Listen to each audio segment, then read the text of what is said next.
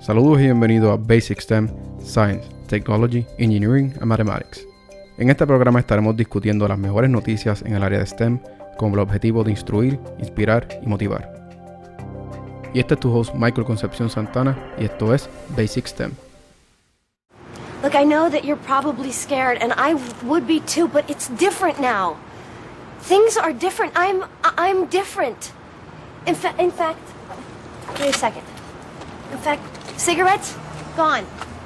Seriously, all bad habits gone. This is a, a whole new thing because I have I miss you. And I've missed you. And it's not just because you look so good and you do and you should know that.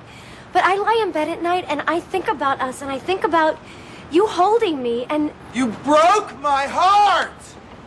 Todos hemos pasado por ese momento en nuestras vidas, donde el mundo se nos va y nos hace falta la energía para dejar de sobrepensar las cosas. En ocasiones, llevándonos a preguntar cómo nos vemos desde los ojos de otra persona.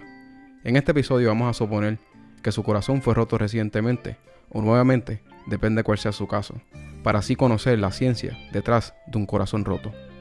Es casi una norma social decirle a una persona que está pasando por un desamor que todo va a estar bien y que ese sentimiento va a desaparecerse.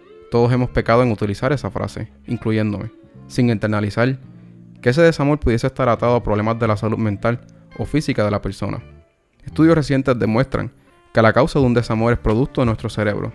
Ahora, ¿cómo validamos esa aseveración? La estaremos validando a través de un estudio psicológico donde reclutaron a 15 personas donde los sometieron a un estudio radiológico, un MRI específicamente, para ver qué hemisferios en su cerebro se activaron cuando veían la foto de su expareja en comparación con una foto de una persona que no era conocida para ellos.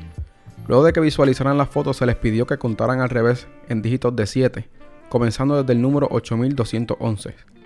El MRI sorprendentemente validó que las áreas en el cerebro que fueron activadas son las que están asociadas al sentimiento de recompensa, motivación, deseo, adicción y el dolor físico.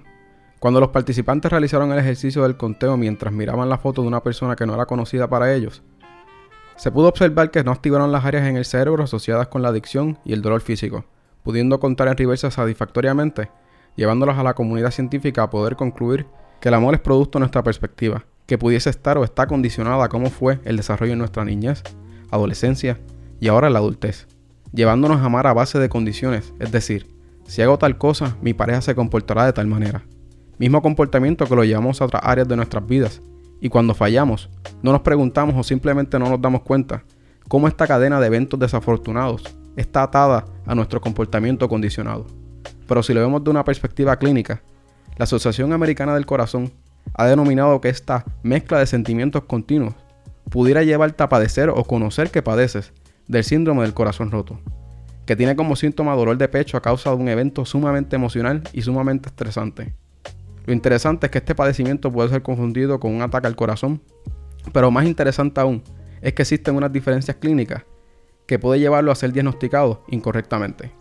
Por ejemplo, los resultados en un EKG no es igual a un EKG de una persona que sufrió un ataque al corazón, y las pruebas de sangre no demuestran daño en la anatomía del corazón. Por consiguiente, llevando a que este síndrome sea camuflajeado por un desbalance neuroquímico de nuestro cerebro. Para finalizar, siempre es bueno recordar la importancia de un amor propio, así que recuerda que tú eres la única persona responsable de tu felicidad. Si te gustó este contenido, favor de sintonizarme en la próxima semana en Basic STEM. Estará disponible en todas las plataformas de podcast como Spotify, Apple Podcasts y demás. Este fue tu host Michael Concepción Santana y me puedes conseguir en las redes sociales como Instagram y Twitter bajo mconcepción28. Hasta la próxima.